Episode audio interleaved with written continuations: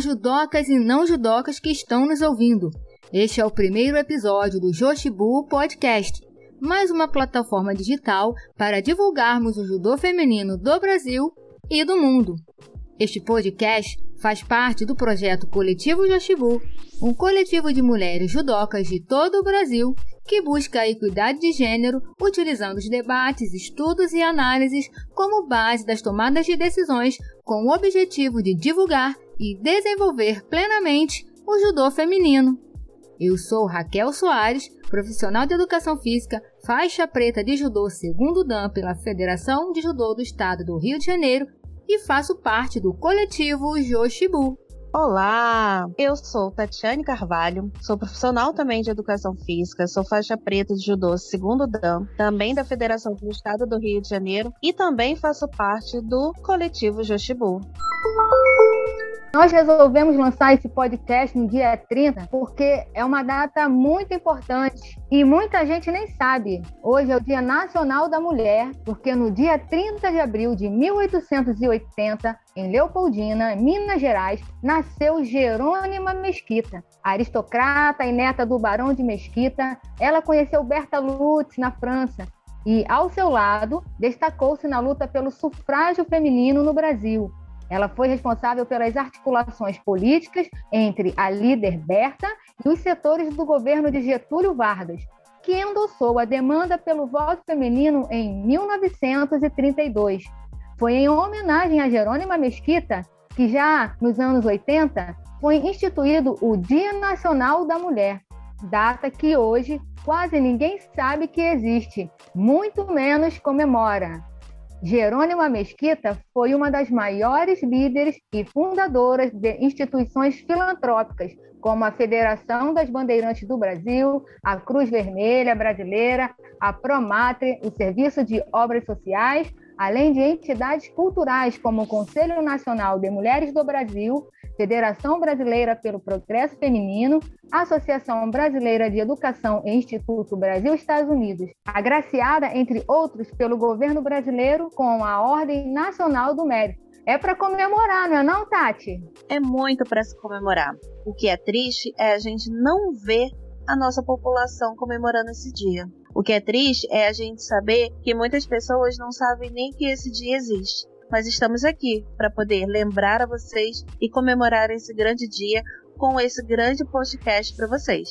Vamos ao assunto que nos fez criar esse podcast, que é a polêmica listra branca na faixa feminina. Todo mundo sabe que o judô é baseado em tradições que nada mais é do que a continuidade ou a permanência de uma doutrina, uma visão de mundo, costumes e valores de um grupo social. A tradição ela vai ocorrer através de uma comunicação oral de fatos, lendas, ritos, usos, costumes e vai de geração para geração. Ao pesquisar o assunto para comentar aqui no podcast, eu já dei de cara com a reportagem do site da CBJ, que dizia: Japão extingue faixa preta listrada feminina em competições nacionais.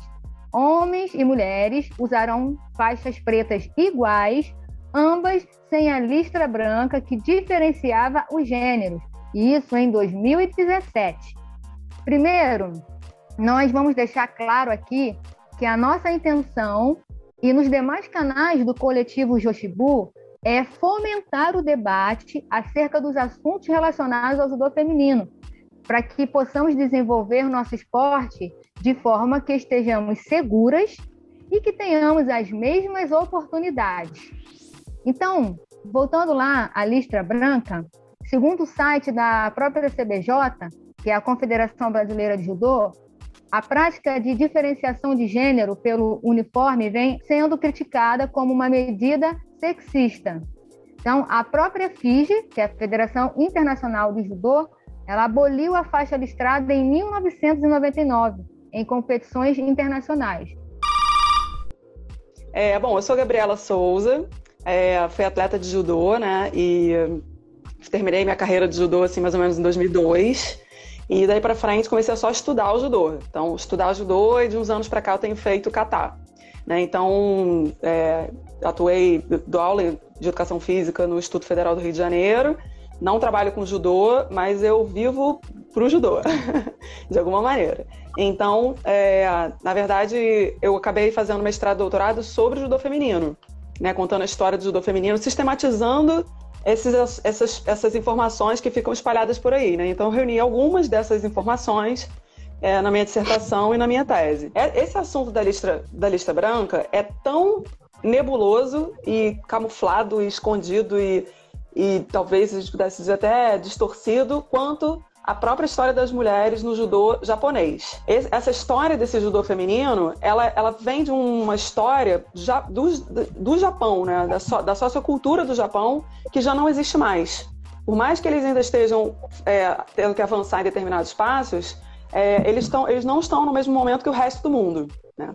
Então, se você é. não entender esse contexto, você vai usar essa listra branca é, da maneira que você achar melhor. Né? Então, o que, que a gente tem, qual é a primeira coisa que a gente tem que entender? Que, sabendo que o judô foi criado em 1882, né, e a gente sabe que em 1892, 93, tinha lá uma mulherzinha que já queria fazer alguma coisa. Aí em 90, não sei, 1890 tinha outra. Mas a Joshibu mesmo, que foi a escola para mulheres, que foi feita só em 1926, essa daí, então você vê que tem um tempo aí, uns 40 anos aí nesse meio daí, até que uhum. elas pudessem participar em, em, em alguns campos. Porque você uhum. usar qualquer coisa que signifique uma diferença é uma contramão de avanços para a participação das mulheres em todas as áreas, não aquelas ocupações de espaço que tanto discutimos aqui em outras ocasiões. Se a gente está falando sobre igualdade, o garoto deveria poder usar, porque também, é o que eu tô falando, eu quero fazer um judô na sua essência, eu quero fazer um judô Joshibu, eu quero fazer não sei o que, não, não. Por que, que o cara não pode usar então se a linha branca representa o judô da, da, da essência, o judô com a sua pureza total. Por que, que o homem também vai poder usar? Se as pessoas entendessem o que, que significa essa faixa, essa lista branca, não sei se elas ainda assim gostariam de continuar usando. Lá no nosso Insta, então, né, no arroba equipe, tracinho, né, Tati Carvalho. E aí vocês vão encontrar, né, aqui também no nosso, no nosso Insta do Jojibu também tem essa live, né, para vocês pegarem e clicarem lá para vocês assistirem para saber um pouco mais sobre essa história, que é super interessante e poucas pessoas sabem o que realmente significa essa faixa preta com a lista branca. Poucas pessoas também sabem a quem pode ser usado, né? A quem foi direcionado. Foi para homens? Foi para mulheres? Foi para crianças? Para quem? Então lá vocês conseguem saber todas as informações numa live incrível que eu fiz junto com a Gabriela, explicando tudo sobre essa questão. Corre lá e assiste. É isso aí, Tati. O escritor Gabriel Goto escreveu em uma postagem uma frase que dizia: No momento que você usa algo tão nocivo como estética, você não está ressignificando aquela bandeira, está apenas normalizando o absurdo e o indefensável. Eu acho que faz muito sentido, porque talvez fosse protesto ou ressignificação de símbolos se todos usassem a listra, tanto homens quanto mulheres. Quando só a mulher usa, independente do motivo, já me soa como distinção eu não usaria, porque eu acho que vai muito contra isso mesmo, a questão da equidade de gênero, né? Então, se a gente busca uma equidade, assim, ou libera para todo mundo, ou não libera para ninguém. Você falar que só um grupo tem que usar, eu acho que é uma forma de distinção. Eu usaria, mas eu usaria numa forma de protesto. Eu usaria e colocaria assim: chegaria no treino com a minha faixa preta com a listra branca e chamaria todo mundo para treinar comigo quem é que vai dizer que eu não tenho capacidade suficiente para ter uma faixa totalmente preta na cintura? Então eu, eu usaria, mas usaria em forma de protesto. Não usaria para defender o que foi é, erroneamente falado, né? De que a mulher não seria exatamente uma completa faixa preta porque ela não faz isso, não faz aquilo. E eu provaria totalmente ao contrário. Eu usaria muito em forma de protesto. Eu sou daquela que sou mais pra opa, vem cá, diz que não, então vamos lá que eu vou e faço. Então eu usaria dessa forma. E se fosse obrigado, ok, eu usaria. Ah, mas eu ia defender com unhas e dentes que eu não aceitaria a forma de ser obrigada, né? E aí eu brigaria o tempo todo. É, a gente tem até outras questões dentro do judô, como por exemplo, usar o kimono de forma ao contrário para poder fazer um protesto, né? Usar uma faixa que não é para ser usada, usar um, algum adereço, alguma coisa. Eu usaria minha faixa sim. Eu usaria em forma total de protesto a todas as pessoas que acham que uma mulher não é capaz de fazer o judô, que uma mulher não tem significado de uma completa judoca. Então, por isso, eu usaria nessa forma de protesto. É muito bom. Essa é a cara do coletivo Joshibu, né? São várias opiniões e assim, tudo para que a gente possa contribuir para o judô. É importante pontuar que nós vivemos numa sociedade muito machista. E esse machismo, ele é levado para dentro do dojo. Inclusive, este machismo é um dos responsáveis pela evasão das mulheres no tatame. Enfim, né, é, eu acredito que todo mundo conhece a história da faixa rosa. Em algum momento teve um sensei que se utilizou desse, desse argumento da faixa rosa, que quando ele quer colocar o judoca numa posição inferior, né, quando ele tenta diminuir a pessoa, ele fala: "Ah, seu fraco, vou te colocar uma faixa rosa na cintura", né? Fazendo alusão às mulheres porque a faixa rosa é outro reforço dos estereótipos de gênero que precisam ser superados. O meu, meu receio é que as mulheres comecem a usar essa listra branca e tudo que foi conquistado até agora, e não foram muitas conquistas, né, diante da, da luta de, de, cada mulher pioneira do judô, né? Então é que, que essas pequenas conquistas, elas sejam perdidas de alguma forma. Porque a gente está lutando pela equidade de gênero. Então, a partir do momento que a gente se utiliza de um instrumento de reforço de estereótipos de gênero, a gente está indo contra ao que a gente está lutando. E mais, a popularização e o uso desta listra branca na faixa feminina pode ainda servir como uma substituição à faixa rosa. E para piorar, a faixa rosa ela é uma criação, ela não existe, né? É, é, é uma coisa do imaginário. Agora, a listra branca, ela teria um embasamento teórico, porque ela já existiu. Então, eu acho que isso é um fato a ser pensado, a ser discutido e ser analisado. Inclusive, a importância né, de nós mulheres senseis, né, nós que lidamos com várias idades, né, vários, é, vários gêneros, daí eu vejo a importância, né, a imensa importância que tem nós, principalmente nós mulheres, porque nós somos as mais interessadas, porque nós estamos sofrendo, nós somos as vítimas desse sistema machista. Então, por exemplo, se eu coloco uma faixa é, é, é, listrada, né, uma faixa com a listra branca e eu vou dar aula, eu estou é, mostrando que é, nós somos diferentes porque nós utilizamos. E aí entra um outro ponto. Porque se é para honrar a feminilidade, honrar a mulher, né? Se é para, olha, a mulher como é maravilhosa, não está ocorrendo a equidade de gênero. Porque a equidade de gênero busca, né, a, a igualdade ali, né? No, no, homem e mulher ali estão juntos, né? Então, se você é, usa com o intuito de ah, é, é, é beneficiar a mulher ou, ou levantar a mulher, né? Ah, porque a mulher é mais do que o homem e tal. Então, ah, você vai contra sua, o seu ideal, porque a equidade de gênero ela busca a igualdade, a equidade, né? Não a, a, a, a supremacia de um gênero, porque ninguém é melhor do que ninguém, porque um é do gênero e o do outro, entendeu? Então eu acho muito importante essa, essa questão, essa discussão, esse debate e da gente se avaliar, né? Seja uma codancha ou seja uma faixa branca. Então, independente da faixa, da idade, então nós mulheres carregamos uma imensa responsabilidade em nossas ações com relação ao reforço dos estereótipos de gênero. Eu espero, né, que que as, que as pessoas, especialmente as mulheres, elas possam refletir sobre esse assunto e, e debater, e debater junto com a gente, né, aqui no, no Coletivo. Nós estamos aqui justamente para debater, para conhecer outros pontos de vista, para estudar.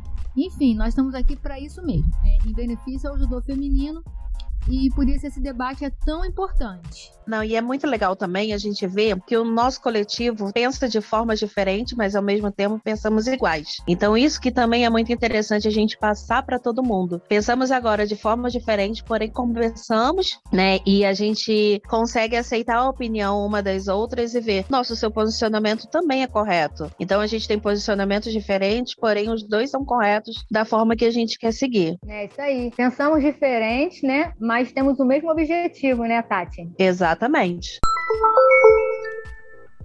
Nós fizemos uma enquete lá no, no Coletivo, na nossa página do Instagram. E vamos então, Tati, apresentar aí os, os resultados? Então, vamos lá para os nossos resultados, né? Uma das questões foi: você conhece a história da faixa feminina? 77% disse que sim. Uma grande surpresa, hein? Porque eu achei, sinceramente, que as pessoas não conheciam. E 23% disseram que não. Outra que a gente fez, hein? Outra perguntinha. Você concorda com a lista branca na faixa feminina? 13% disse que sim. 87% disse que não. Olha, muito legal também. Então foi esses dois posicionamentos que a gente acabou de falar, né? E que foi muito legal para a gente poder saber o que, que as pessoas acham ou não. Outra, essa é muito interessante. Você usa, usa ou usaria a lista branca na sua faixa? 25 27% disseram que sim. 77% disseram que não. E olha que eu vou contar uma coisa para vocês. Teve respostas não só femininas, também houve respostas masculinas.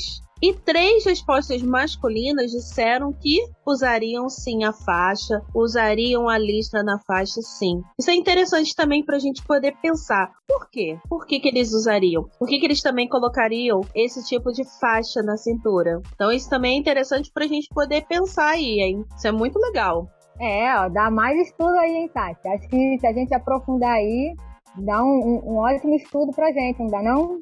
Dá sim, com certeza. Acho que a gente pode procurar muito mais e saber muito mais sobre essa história e o pensamento de todo mundo sobre essa questão da faixa branca que poucas pessoas conhecem, né? A gente até aqui no, no estudo, hoje que até bastante pessoas conhecem, acho que depois da live que assistiram, conheceram e souberam mais sobre essa história, né? E entenderam um pouco mais sobre isso, que as pessoas veem, mas não sabem o contexto da história.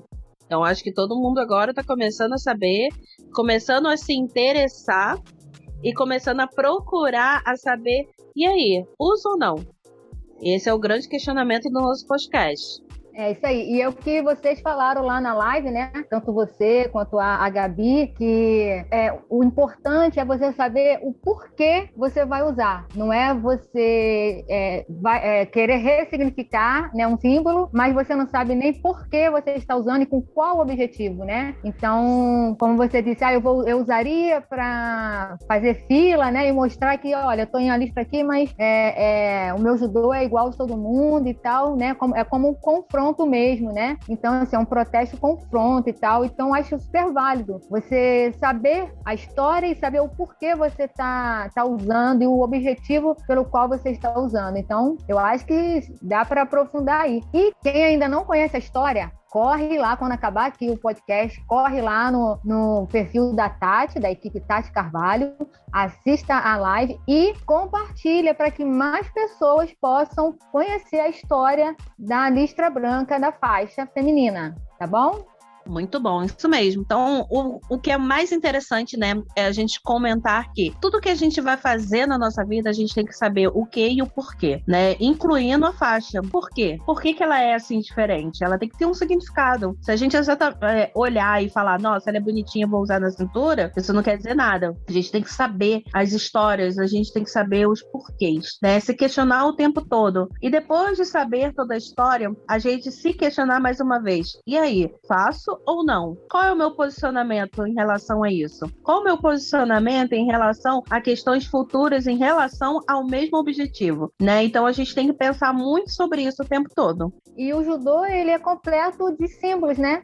Exatamente. A gente tem que saber o que é realmente o judô. O judô não é só entrar no tatame, né, e fazer um treino e acabou. Não. O judô é muito além disso. O judô tem toda história, filosofia, tem todos os contextos e conteúdos que às vezes não é contado em sala de aula, são contados nos livros, são contados nas nossas lives. Então a gente tem que saber muito sobre o judô. O judô não é só o Jigoro Kano e ele pegar e passar um kemi ou um osotogari. O judô é muito maior do que isso. E ele queria isso. Ele queria que a gente soubesse a grandiosidade desse invento maravilhoso que foi o judô, que não é só o praticar o esporte, né? O Jigoro Kano ele teve um pensamento muito além e muito à frente de todo mundo. Ele não teve um pensamento só de uma atividade física para os homens, por exemplo, como era na época. Não, o judô ele foi implementado para ser um esporte para todos, para ser uma filosofia para todos, para ser uma base para a vida, para todo mundo. Tanto que no Japão, todos, exatamente todos, praticam judô. Começa já iniciando nas escolas. Lá você não tem como chegar e perguntar se alguém já praticou judô porque todos vão lhe responder que sim.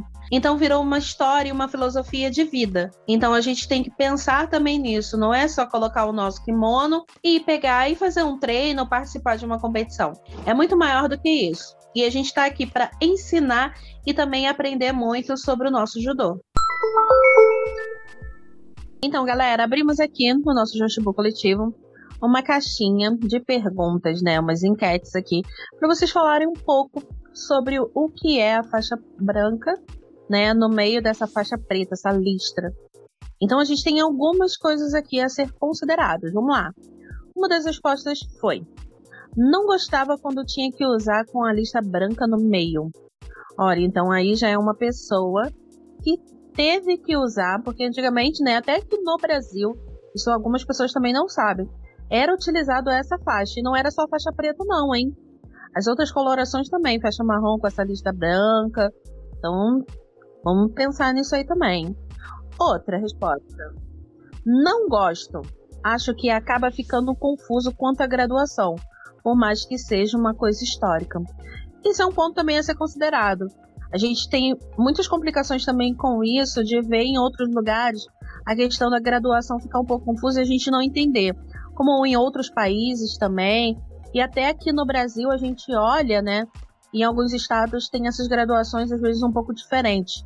E quando a gente vê, por exemplo, aqui de onde a gente está falando, que é no Rio de Janeiro, e a gente vê uma faixa preta, homem, com uma faixa totalmente preta, e uma faixa preta, né, com essa lista branca na cintura, é um fato a se pensar de será que ela não é uma faixa preta de verdade? Será que ela ainda não é uma faixa preta? Por que, que ela tem essa faixa na cintura? Então, realmente é um fato para se pensar. Outra resposta foi: Acho que deve ser facultativo para qualquer gênero, mas não obrigatório para ninguém. Isso é ótimo! Prefiro repetir agora o que eu acabei de falar. Ótimo! Só para poder ficar enfatizado. Que realmente, né? Realmente a gente pode ser usado para qualquer gênero. Por que ficou instituído só para o judô feminino? né? Apesar de todo esse contexto histórico, né? Por quê? E é horrível quando a gente é obrigado a fazer alguma coisa, seja o que for, né? Seja o que for na nossa vida, a gente ser obrigado a fazer isso, ah, então já não é mais satisfatório. Vamos lá. Outra que surgiu aqui. Talvez fosse usada como uma forma de honrar as mulheres e suas histórias. Usaria sim. Ah, eu tenho certeza que essa pessoa não assistiu a live. Então corre lá e assiste, porque não foi, infelizmente, feita para honrar a mulher. Foi totalmente ao contrário. E se usar, use da forma que eu falei, em forma de protesto, em forma de dizer: "Ei, tô aqui. Você disse que eu não sou capaz, mas eu tô aqui." Outro questionamento aqui, hein? Essa é muito legal que essa é uma fala, que nada nos defina, que nada nos sujeite, que a liberdade seja a própria substância. Olha, essa é super interessante. É para a gente pensar, pensar e pensar. Oi, a minha opinião sobre a faixa com a lista branca, eu vou resumir, tá? Eu acho que apesar do que a gente sabe de ser usada antigamente como uma forma até de machismo, eu acho que se nos dias atuais as mulheres se unissem com o objetivo de acabar com esse preconceito e usassem a faixa com a lista branca como um, um representativo de honra, de honra às mulheres que trilharam esse caminho, de honra aos lugares que foram conquistados por mulheres antes da gente, eu acho que seria bacana são depoimentos incríveis, né, que foram colocados, né, de pessoas que foram lá no nosso Jostivo Coletivo e deixaram as suas descrições para dizer: ah, eu aceito, ah, eu não aceito, ah, eu entendo, não, eu não entendo, eu sei o que é, eu não sei o que é, ah, eu vou usar, não estou sabendo de nada mesmo, não, eu tenho consciência daquilo que é a representatividade dessa faixa. Então eu não vou usar. Ou eu vou usar em forma de protesto. Então existem todas essas formas e a gente está colocando aqui para vocês. E que bom que todos vocês participaram da nossa caixinha, né? Deixando aqui essa interatividade muito melhor e que venham mais pesquisas e mais histórias para a gente contar aqui no nosso Joshua Coletivo. É, isso aí, Tati. Muito interessante essas respostas aí. Com relação àquela caixinha que a pessoa disse assim, que de, é, queria que fosse facultativo, né? Na opinião seria facultativo. Será? Agora, agora aqui a, a indagação. Será que se abrisse para todo mundo, os homens usariam a lista branca? Aí, agora eu quero saber, hein? Será que usariam? Sim, é muito interessante. Inclusive, nessa pesquisa que a gente fez, uma pessoa, né, um homem respondeu que sim.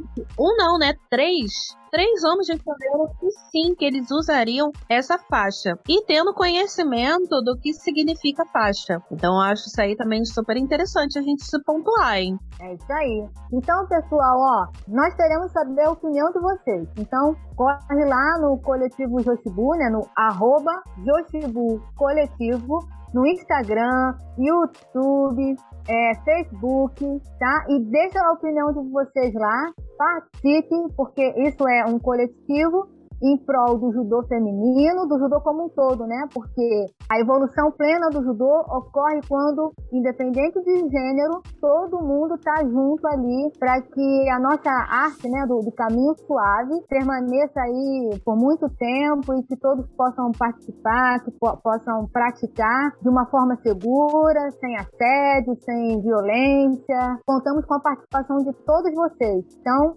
eu, Raquel Soares, estou no arroba judô Raquel Soares. Quem quiser também me encontrar é só ir lá na, na minha página. É, muito obrigada a todas, todos e todos que nos ouviram nesse podcast tão especial. Queria agradecer a Tati. Muito obrigada pela companhia, pela força, pelo debate tão necessário e a importância de mostrar que nós temos opiniões opostas, mas nós não somos opositoras. Nós estamos em busca de um só objetivo. Então, muito obrigada pela, pelo debate maravilhoso, pela, pela explanação aí das suas ideias, né, da sua opinião, que me, me contribuiu também, me fez refletir e ver um outro lado que, né, na minha janela aqui eu não consegui enxergar. Então, muito obrigada mesmo, estamos juntas, eu, você e todas e todos e todos. Então, feliz Dia das Mulheres para todas as mulheres e até a próxima. Obrigado, queria muito agradecer o convite. Em primeiro lugar, agradecer o convite de Josbo Coletivo para fazer parte deste novo projeto que foi esse podcast e também para fazer parte do coletivo. Então, queria demais agradecer. É muito importante a gente falar sobre todos os movimentos, histórias, culturas dentro do judô, envolvendo o nosso judô feminino é, mostrando para todo mundo que o judô feminino existe, né? E que o judô não é só o masculino, e sim também o feminino. Então é muito interessante a gente falar sobre a história do judô. Esse é o nosso contexto, história do judô. Então também para quem quiser saber mais sobre a história do judô, pode correr lá no meu Insta, que é equipe underline Tati underline Carvalho. Vai estar tá aí marcado no podcast tá? Para vocês irem lá pegar e assistir a live super incrível sobre a faixa preta com a lista branca para vocês tirarem todas as dúvidas. Eu já tirei todas as minhas, as minhas amigas, os meus amigos, os meus alunos já tiraram todas as dúvidas. E você não pode perder essa. Tire lá todas as suas dúvidas também e repasse esse conteúdo para todo mundo. É isso que a gente mais quer. Repassar o conteúdo e mostrar que o judô é muito além do que só entrar dentro do tatame. Obrigada a todo mundo, obrigada Raquel, obrigada Joshibu Coletivo por essa incrível matéria do Joshibu, né, para esse podcast maravilhoso. E se preparem que a gente vai ter muito mais para vocês.